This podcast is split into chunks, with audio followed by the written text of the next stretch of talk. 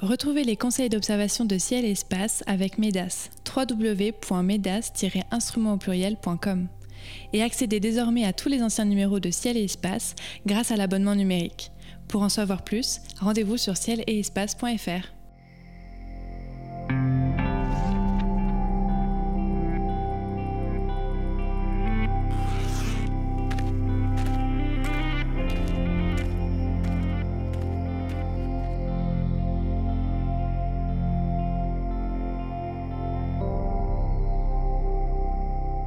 bienvenue sur les podcasts de Ciel et Espace. En compagnie de Cyril Birnbaum et de Sébastien Fontaine, voici les événements que je vous conseille d'observer en ce mois de février 2022. Cérès stationne sous les Pléiades le 1er février, Mars touche l'amas globulaire M22 le 5, Uranus n'est qu'à 1,5 degré de la Lune le 7, Vénus atteint sa magnitude maximale le 9, l'étoile 103 du taureau est occultée par la Lune le 11 et la Lune occulte aussi l'étoile 139 du taureau le 12. Et le Gengelsheim sera observable autour du 22. Pour commenter ces événements, je serai accompagné par Cyril Birnbaum, le responsable du planétarium de la Cité des Sciences à Paris, et par Sébastien Fontaine, qui dirige le planétarium Ludiver à La Hague. Je leur donne la parole dans quelques instants. Bonjour messieurs. Bonjour. Bonjour. Alors Sébastien, vous êtes loin à la Hague, mais c'est à vous que je donne la parole en premier comme à chaque émission. Donc chaque mois, vous avez la lourde tâche de débuter l'émission avec une petite chronique d'astronomie, euh, d'histoire de l'astronomie en général. Ce mois-ci, de qui allez-vous nous parler? Alors, on va s'intéresser à quelqu'un qui n'est pas très connu euh, dans le milieu des astronomes. C'est Ernst Chladni.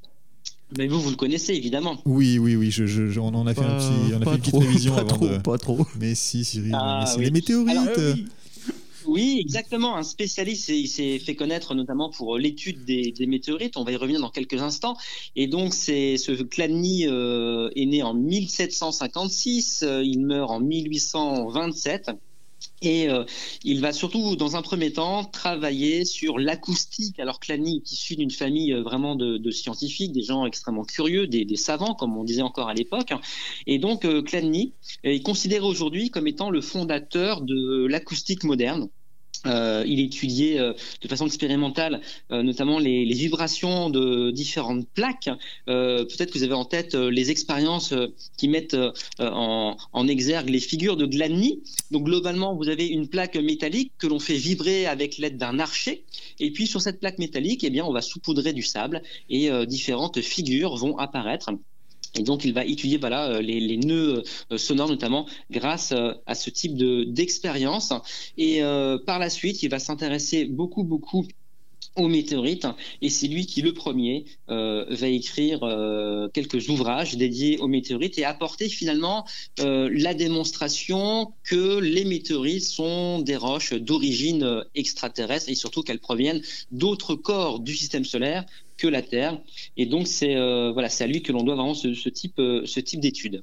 Il avait euh, réussi, euh, enfin, il a réussi à prouver cela comment par des études chimiques, euh, parce que j'ai le souvenir oui, alors, de, de l'enquête de bio autour de l'aigle qui avait ouais. aussi joué un rôle important. Oui, tout à fait. Alors, chimique, et puis aussi au niveau des, contraintes euh, mécaniques et, euh, et thermiques, puisqu'en fait, il a, il a fait toute une série d'expériences et il a apporté la démonstration que finalement, euh, les météorites que l'on trouvait sur Terre, eh bien, les, les déformations thermiques qu'elles avaient pu subir n'étaient, selon lui, explicables que par la traversée violente de l'atmosphère de la Terre. Et donc c'est comme ça que progressivement, eh bien, il a, euh, il a été amené à, à, dévoiler ses conclusions, selon lesquelles, eh bien, les météorites étaient bel et bien des roches d'origine extraterrestre.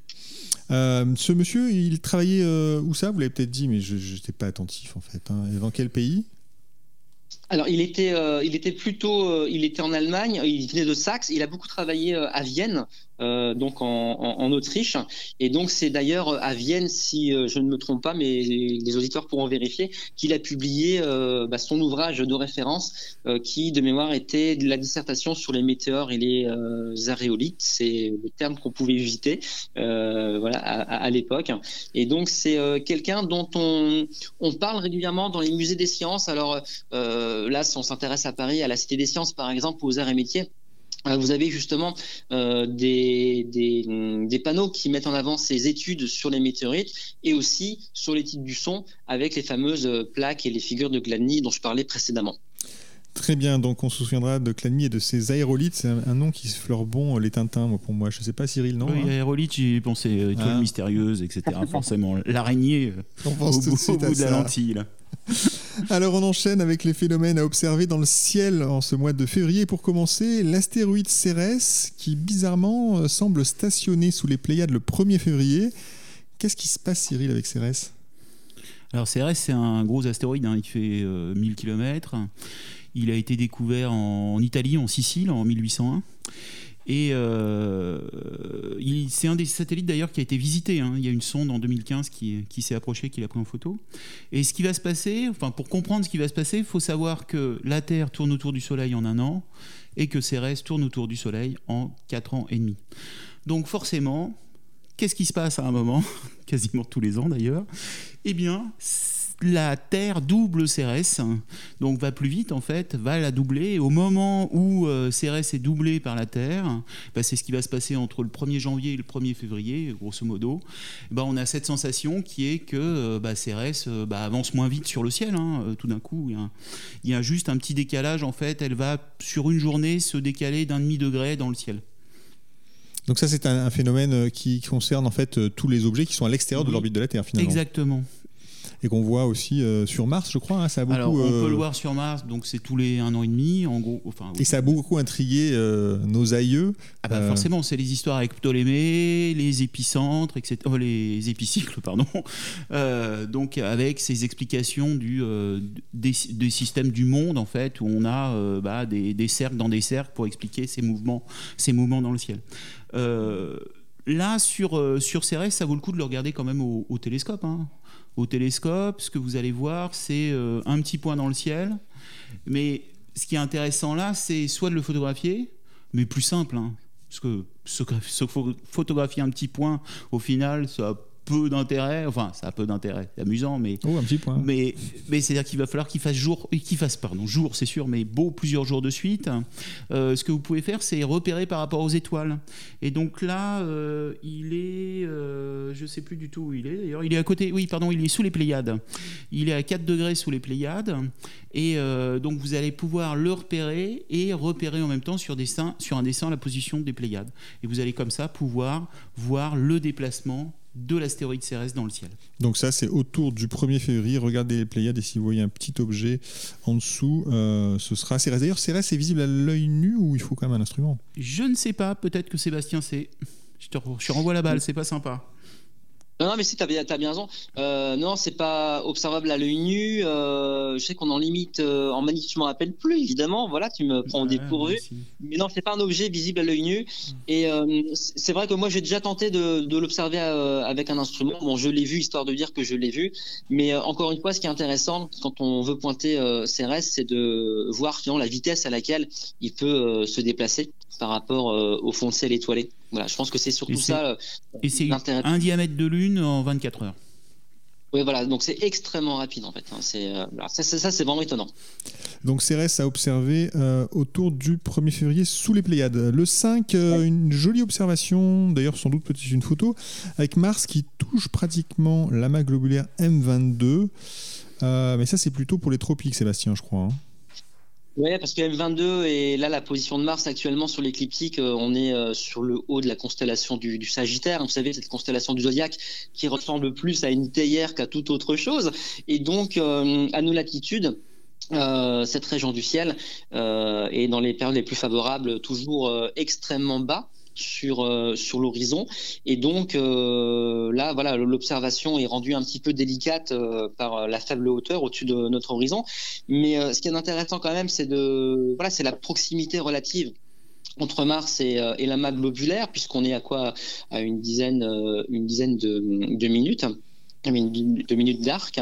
Euh, Mars, bien sûr, euh, parfaitement visible à l'œil nu, euh, tout comme d'ailleurs l'amas globulaire quand les conditions d'observation sont bonnes et surtout quand l'amas globulaire est un peu plus haut au-dessus de, de l'horizon. Et bah, comme vous, le, vous en parliez, les amas globulaires, hein, quelques rappels. Euh, il s'agit d'une catégorie un peu particulière, précise, d'amas d'étoiles, euh, qui compte quelques centaines de milliers d'étoiles en général. Euh, on a en général aussi plutôt affaire à des géantes rouges dans ce type d'amas, où les étoiles sont vraiment très proches les unes des autres. On en connaît un peu plus de 150 qui se trouvent autour de notre galaxie, la Voie lactée. Et euh, plusieurs de ces amas globulaires eh bien, se trouvent euh, dans le catalogue Messier, dont on a déjà parlé euh, à, ce micro à plusieurs reprises. Alors, bah, M22, ce qui est vraiment détonnant avec lui, c'est que c'est un amas globulaire bah, qui prend vraiment toute son ampleur, toute sa beauté plutôt dans les régions australes, puisque quand on est dans de bonnes conditions d'observation, eh bien, on a affaire à un amas globulaire extrêmement lumineux. C'est le troisième amas globulaire le plus brillant du ciel. Hmm. Et pour les auditeurs qui connaissent bien M13, qui est un petit peu l'archétype de l'amas globulaire euh, dans nos régions, eh bien M22 euh, est plus lumineux encore que, que notre M13, euh, voilà que l'on observe dans la constellation d'Hercule plutôt plutôt en été. Donc c'est une observation en tout cas qui, qui sera jolie sous les tropiques. On peut penser à nos, à nos auditeurs dans l'hémisphère sud. À la Réunion par exemple, ils, ont, ils auront la possibilité de voir ce, ce, ce beau rapprochement. Ouais, tout à fait, mais il faut quand même tenter euh, l'observation, euh, même si c'est bas sur l'horizon, parce que euh, bah, déjà avec une paire de jumelles, on, le détecte bien, et puis surtout, ce qui est intéressant, c'est peut-être de l'observer au télescope. avec un 150 ou un 200 mm, vous allez voir une image certes brouillée, à cause euh, de la faible hauteur euh, au-dessus de l'horizon, mais justement, ça permet de, comparer finalement euh, cet amas globulaire qui est très beau au demeurant, mais voilà, dont l'image est fortement altérée à cause de sa faible hauteur sur l'horizon. Et donc, vous comparez son image avec M13, par exemple, hein, j'y reviens, et donc, bah voilà, ça peut vous, montrer un peu les dégâts que cause finalement, bah, d'une part, l'atmosphère et d'autre part, la position qu'on a sur Terre en fonction de notre latitude. Et bien, voilà, on a une image plus ou moins dégradée. Bah, vous regardez M13, vous regardez M20 et là, vous gardez en tête que bah, c'est votre position géographique qui fait que l'image est très mauvaise d'un côté et très bonne de l'autre. Hmm.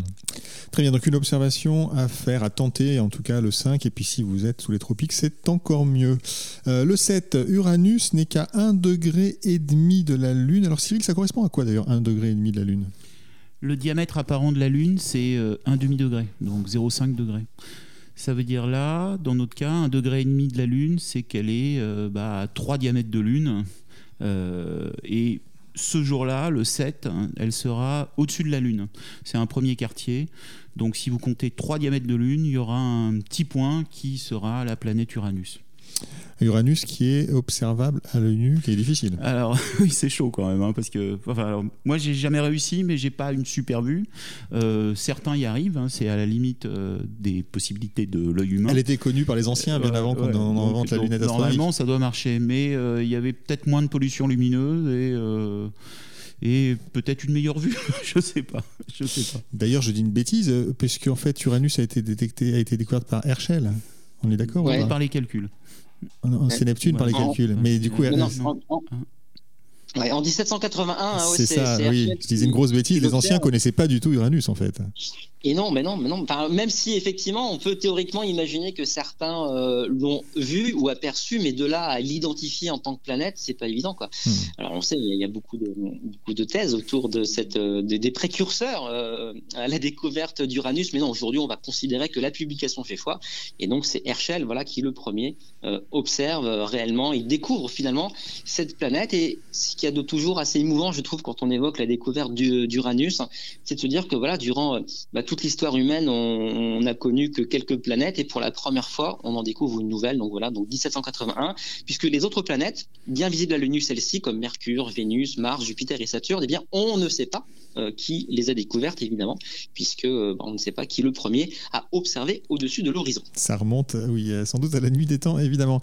donc Uranus, j'ai bien compris, bon, elle est théoriquement visible à l'œil nu, mais en pratique, c'est quand même assez compliqué. Donc il faut préférer un télescope dès le départ. Cyril, j'imagine, pour l'observer.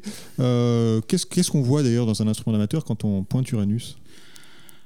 Quand on commence à grossir, on voit Quand on commence à la pointer au chercheur, on voit comme une étoile, c'est-à-dire un petit point euh, qui éventuellement est coloré, mais au chercheur, je ne suis pas convaincu. En revanche, quand vous commencez à grossir, c'est-à-dire quand vous êtes à une vingtaine, une trentaine, une cinquantaine, voire une centaine de fois, là, vous commencez à bien voir un diamètre apparent. C'est-à-dire que le petit point n'est plus euh, un petit point comme quand on pointe une étoile qui euh, bougeotte dans tous les sens. Vous voyez vraiment qu'il y a un disque apparent, un diamètre quelque sorte. Et si vous regardez les couleurs, vous voyez un. Alors moi, je vois quelque chose d'un peu plus euh, verdâtre que bleuté, euh, vraiment très euh, vert, pomme granny, un côté un petit peu comme ça. Mais alors pareil, la colorimétrie, les yeux, ça, ça dépend un peu ça de, dépend chaque beaucoup personne. de, ouais. chacun. oui. Donc moi, je vois une pomme granny. Alors je sais pas si Sébastien voit une autre couleur. Non, quelque chose d'un petit peu plus doux, plus velouté, plus poétique que la pomme granny que j'aime beaucoup. Ouais. Mais, euh, Mais voilà. C'est parce que tu es plus proche que nous de la Normandie, c'est pour ça. Ah, bah, tu connais plus de exactement. Pommes. La, la, granny, c'est pas la pomme normande. Oui. Mais bon, ce sera un autre sujet. donc, donc, couleur de, dans une couleur de pomme d'ailleurs, Ouais, donc une ouais. couleur de pomme, mais euh, on, on en trouvera pour la prochaine émission euh, quelle est la bonne variété de pomme qui, qui donc s'applique à, à Uranus. Euh, C'est promis. C'est un instrument qui euh, c'est un, un instrument. Vous faites dire beaucoup de bêtises. C'est une planète qui est donc assez compliquée euh, à observer, mais bon, euh, encore une fois, euh, en l'observant, on peut peut-être se rappeler euh, d'Herschel et se, se- mettre dans la peau en, entre quelque, en quelque sorte d'Herschel quand on observe Uranus. Personnellement, je, je crois que je l'ai jamais pointé Uranus en réalité. Ah, il, faut une, il faut une carte de champ. hein. Là, vous pouvez pas au hasard dire tiens, il y a Uranus à cet endroit-là. C'est-à-dire qu'il faut que vous ayez un, un stellarium ou un ciel-espace pas loin, enfin des ou la Lune, pas loin. comme le 7, euh, pas trop, Alors, trop loin. Ou la Lune, mais il faut quand même euh, arriver à se promener. Alors c'est vrai que pour le, pour le 7, c'est plus facile à la limite parce que vous avez à peu près le, le champ. Euh, et sachant qu'elle est quasiment dans le prolongement du Terminateur euh, à 3 diamètres de Lune. Donc avec un chercheur, vous pouvez essayer de commencer à pointer toutes les étoiles, enfin tous les points lumineux que vous voyez euh, donc à 3 diamètres de Lune. Et il y en a un en grossissant, logiquement, il devrait être euh, couleur granny. Donc, ça, On y ça devrait s'arranger. Mais sinon, si vous prenez un- plus sérieusement une carte de chance sous un logiciel libre comme Stellarium, euh, vous pointez Uranus et vous repérez exactement l'endroit où elle est à l'heure donnée, au jour donné. C'est quand même le plus simple. Très bien. Donc, euh, bon, étant- Et un télescope d'amateur suffit, hein. c'est-à-dire qu'une petite lunette ou un 115-900 ou, ou mieux un 150, un 200, et il n'y a aucun problème, à 50 fois vous aurez la planète. Très bien, donc vous pouvez tenter euh, l'observation le 7. Le 9, euh, Vénus atteint son éclat maximal. Bon, ça arrive assez régulièrement quand même. On ne peut pas la louper en tout cas. hein. C'est quand même euh, l'objet le plus brillant du ciel après la Lune. À quoi elle ressemble d'ailleurs, Sébastien, le 9, Vénus dans un télescope? Ouais, alors déjà l'ONU, vous le disiez, c'est un point extrêmement brillant puisque après la Lune, c'est ce qu'il y a de plus brillant dans le ciel. Et il est toujours utile de, de rappeler que Vénus, quand elle est très éclatante comme en ce moment, eh bien on la voit à l'œil nu, y compris en plein jour, c'est-à-dire le Soleil au-dessus de l'horizon. Euh, on peut, euh, on peut euh, toujours voir Vénus comme un point brillant dans la, la, la clarté du, du crépuscule. Euh, pour répondre à votre question, donc dans un instrument, euh, euh, bah, dès la lunette d'initiation. et donc une 60, euh, voilà typiquement, on va euh, commencer à observer euh, ces phases. Et là, on a une phase de, de croissant, un joli croissant. Euh, donc c'est euh, euh, une planète là qui actuellement est, est à, ton, à son, son maximum hein, d'éclat. On est à magnitude euh, moins 4,9. Elle se lève vers euh, 6 heures du matin. Donc actuellement, elle est, euh, elle est du matin. Et finalement, comme euh, je reviens un petit peu sur les phases, puisque comme la Lune et Mercure d'ailleurs, eh bien Vénus, euh, voilà, présente euh, des phases, euh, donc faciles à observer dans des instruments d'observation. Et ces phases ont été découvertes par Galilée. Euh, en 1610, vous savez, à l'époque où il commence à observer le ciel avec sa lunette. Et donc, euh, sa lunette lui a permis euh, ben, de découvrir la succession des phases de, Vénus. Et c'est notamment ces découvertes qui ont conduit Galilée à eh invalider le système de, Ptolémée hein, qui, qui prétendait que les planètes comme Vénus tournaient autour de la Terre, puisque voilà, Galilée va expliquer que si Vénus présente des phases, c'est parce qu'elle est en mouvement autour, euh, autour du Soleil et pas autour de la Terre. Donc ça, c'est une découverte importante dans l'histoire de l'astronomie et c'est une découverte que vous pouvez reproduire également avec votre lunette d'initiation en suivant vous aussi euh, les phases de, de Vénus. Et en commençant par le 9, où elle sera euh, en croissant. On passe à l'événement suivant. Les événements suivants, le 11 et le 12, deux étoiles vont disparaître. Alors qu'est-ce qui va se passer, Cyril? Alors là, j'avoue que hum, aux auditeurs et aux personnes qui téléchargent les podcasts que euh, David nous, nous donne à Sébastien et moi quelques jours avant les le menu Le menu, le menu. Et quand j'ai lu la phrase le 11 et le 12, deux étoiles vont disparaître, j'étais un petit peu surpris. J'avoue que c'était un peu surprenant. Alors naturellement, j'étais content, que ça tombe sur toi.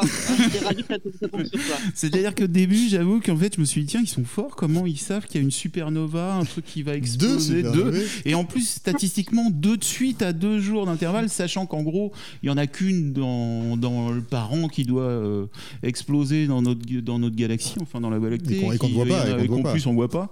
Et en plus, il doit y en avoir 7 euh, nouvelles, 5 ou 6 nouvelles euh, par an. Quoi. Enfin, donc là, vraiment, j'étais surpris. Et euh, donc il m'a fallu un petit temps pour comprendre qu'est-ce qui pouvait disparaître. Des étoiles avaient disparaître. Donc effectivement, il y a deux étoiles qui disparaissent. Alors ah, bah attaquons-nous d'abord aux 11. Alors elles vont disparaître par quoi? Alors elles pourraient disparaître derrière une planète. Ça pourrait être ça. Euh, bon, au ce moment-là, en février, c'est pas super, super les planètes.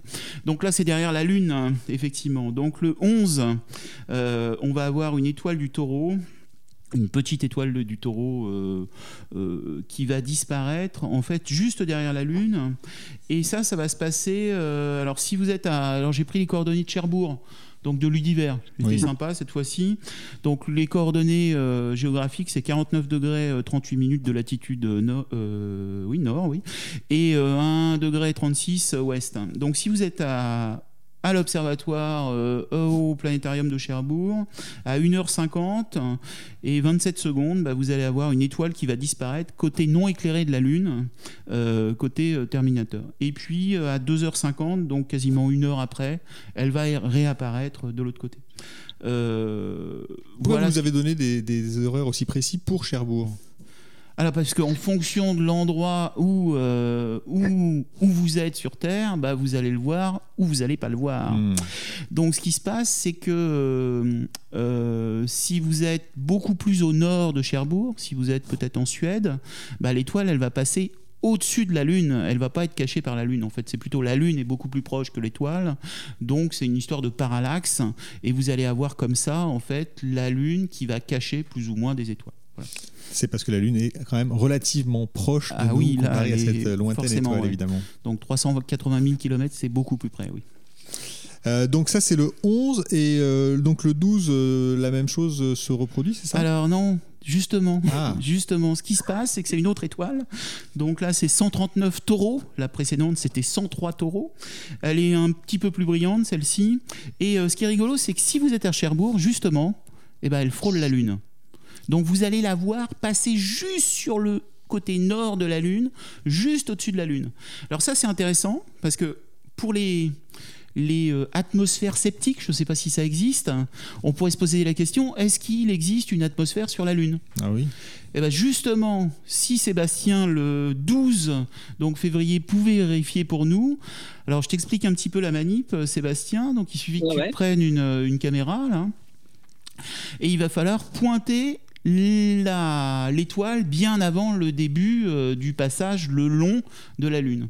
Et ce qui va se passer, c'est que si tu pointes donc avec une caméra l'étoile, euh, imaginons qu'il y ait une atmosphère, au moment où l'étoile va passer au ras de la Lune, donc la lumière de l'étoile va être diffusée dans l'atmosphère, et la luminosité de l'étoile pendant tout le phénomène, en fait pendant la durée du phénomène, du passage de près de la Lune, va en fait diminuer. C'est comme ça qu'on a découvert certaines atmosphères. Donc le but là. Bon, tu, je crois que tu ne découvriras pas d'atmosphère, hein, par contre. Donc là, il faudra que tu attendes un petit peu plus tard, un peu plus tôt, en fait, ça sera mieux pour toi. Ça démarrera à, minuit, euh, enfin à 1h du matin, et ça finira à 1h32, mais il faudra être en gros euh, à la latitude de Lyon pour euh, voir correctement le, le phénomène. D'accord. Très bien, donc euh, il faut être à Lyon pour voir l'occultation du 12, aussi sans doute l'occultation du 11. Donc, ça veut dire qu'il y a une bande euh, en, France où on verra les deux occultations, et puis à certains endroits on n'en verra qu'une, euh, et l'une ou l'autre selon, où on, selon où on est. Où on est par rapport à cette, à cette bande. Bon, c'est compliqué, non, c'est pas si compliqué que ça. En tout cas, reportez-vous si vous le souhaitez à Ciel et Espace pour en savoir plus sur ces deux occultations du 11 et 12 février. on termine avec le 26, nous pourrons observer le Gegenschein. C'est quoi ça? Ce n'est pas un monstre, Sébastien. Qu'est-ce que c'est que cette, cette lueur qui se ah. trouve dans le ciel? C'est le point anti-solaire qu'on peut dire aussi en bon et vieux français. Donc c'est une très faible lueur. Euh, qui est située sur l'écliptique à l'opposé du, Soleil et euh, bah, qui rend compte finalement de la réflexion de la lumière de notre étoile sur des particules qui sont situées euh, bah, dans le plan de, de l'écliptique. Alors pour observer le Gegenschein, il faut vraiment un ciel très sombre, je je vous le cache pas, au point que même l'éclat d'une planète comme Vénus peut vous embêter si vous cherchiez euh, à voir le Gegenschein. Et même, euh, même l'éclat de la Voie lactée peut être embêtant. Euh, moi, je ne suis pas convaincu d'avoir déjà vu le Gegenschein dans ma vie. Certains m'ont affirmé pourtant que le Gegenschein était présent au-dessus d'horizon, mais honnêtement, c'est une lueur très très faible. voilà, donc ça fait partie des, phénomènes atmosphériques, mais des phénomènes, des phénomènes lumineux un peu particuliers à tenter de, percevoir quand on est amoureux quand même des observations. Donc là, c'est très très compliqué. C'est encore plus euh, compliqué que la fameuse lumière zodiacale. C'est le même phénomène, si j'ai bien compris, sauf qu'on regarde pas dans le même sens. Hein. On regarde euh, oui, voilà, à l'opposé du soleil. Exactement. Là, oui, on regarde vraiment à l'opposé du soleil. Alors, euh, je sais que quand, quand j'étais jeune, c'était un truc qui m'avait fasciné, mais quand j'étais tout petit, quand j'avais visité le planétarium de Reims, on se refait pas. Et euh, je me souviens, à chaque fois, je suis tombé sur un, un, animateur du planétarium qui était focalisé sur le Gegenschein et il parlait du Gegenschein à chaque séance de planétarium. C'est un truc que je n'ai jamais fait moi au planétarium et je ne sais pas si Cyril en parle sous sa coupole. mais voilà, c'est quand même une observation assez exotique. Hein. Pas du tout, dit Cyril. Bon, alors on va quand même essayer de convaincre nos auditeurs de tenter, surtout s'ils habitent en montagne et s'ils ont l'opportunité de pouvoir grimper sur un sommet. Euh, quoique on est en février, c'est peut-être pas forcément le meilleur moment. Mais en tout cas, tentez l'observation. Et, euh, et si vous l'avez faite, eh bien on vous croira sur parole, à moins que ça puisse se photographier, peut-être, Cyril? Aucune idée. J'ai même, euh, je pense pas avoir vu de photo. Non, je sais pas. Je, Alors là, avec on a, Photoshop, on a à coincer euh, Cyril. Alors le moment est Avec Photoshop, je peux la faire, mais, mais c'est pas le but. Euh, Très non, bien. Je sais pas, j'ai pas vu ça, j'ai pas vu ça. Ok, bon alors on a, on a coincé Cyril Birnbaum. Euh, si vous avez une photo du Gegenschein, envoyez-nous absolument à ouvert la nuit à. Sans tricher, hein, sans tricher la photo. Et sans tricher.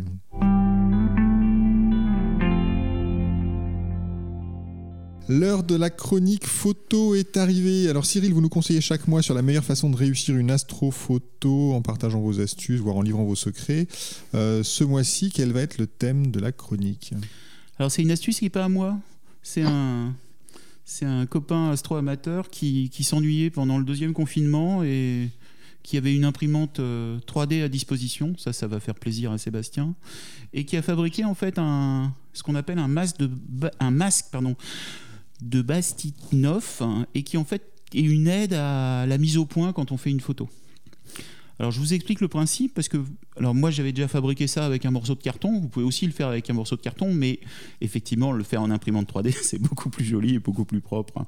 Euh, pour faire une mise au point euh, de nuit sur un appareil, donc alors c'est plutôt avec un, téléobjectif ou, euh, ou, même une mise au point avec votre, votre lunette astronomique euh, si vous prenez une planète ou, la, Lune, tout bêtement.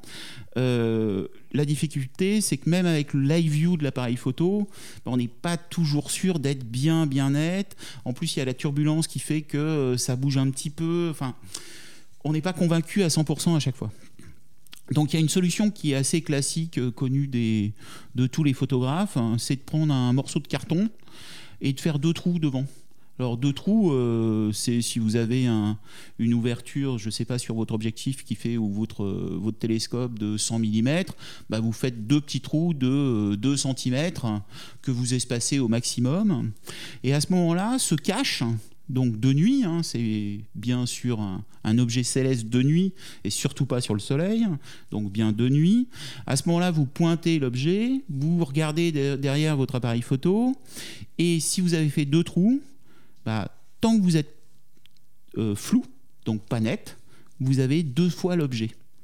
Donc vous voyez deux fois l'objet. Et au moment où vous êtes parfaitement net, eh ben, les deux images coïncident et vous avez plus qu'une seule image. Et à ce moment-là, avant de faire la photo, il faut penser à retirer le morceau de carton. Évidemment, parce que vous voulez quand même un peu de lumière. voilà. Le but du jeu est quand même de garder la lumière. Donc ça, ça marche très très bien, c'est super connu.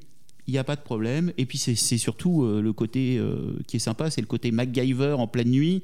Vous pouvez prendre n'importe quoi, un bout de carton, un bout de papier, et vous y arrivez et vous le découpez quasiment à la main. Ça n'a pas d'importance, ça marche.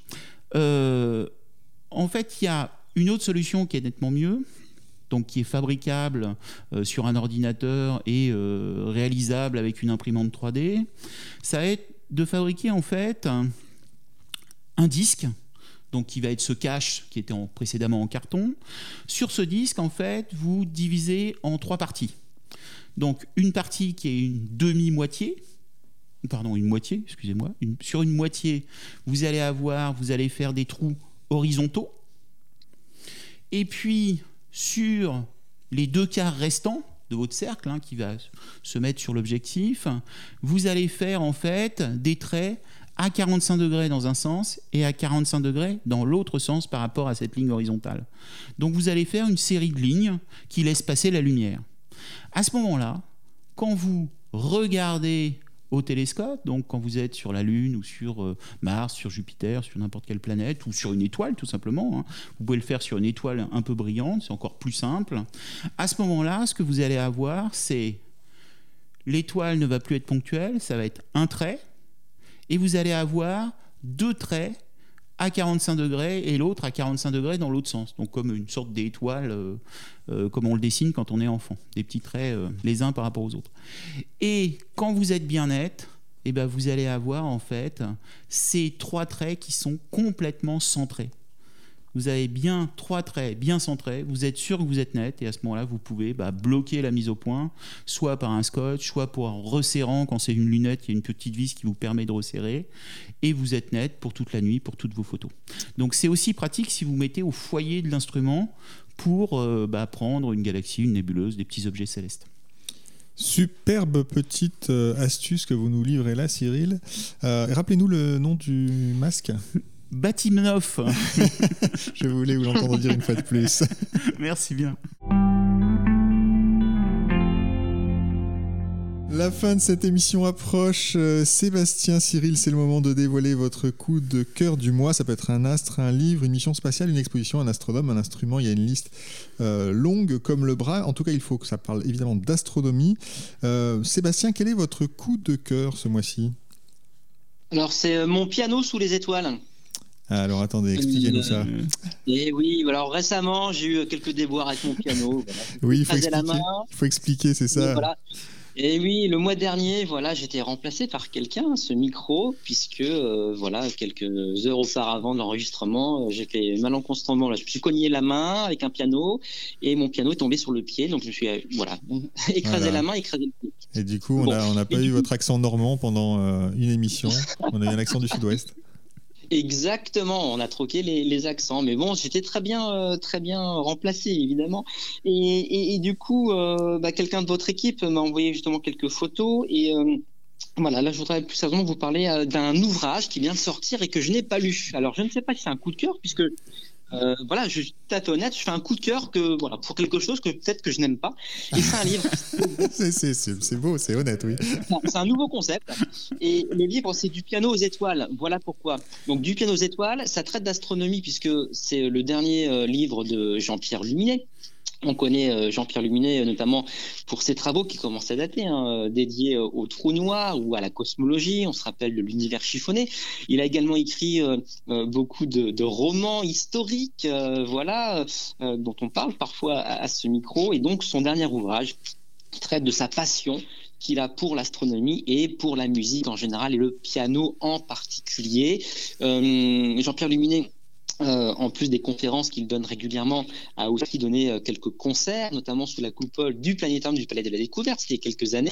Et donc dans ce dans ce concert euh, conférence qui s'appelait donc du piano aux étoiles, eh bien il parlait cosmologie, il parlait de sa carrière, tout en jouant quelques pièces de piano avec un piano qu'on avait spécialement installé sous la coupole du planétarium pour, pour, pour, pour Jean-Pierre Luminet.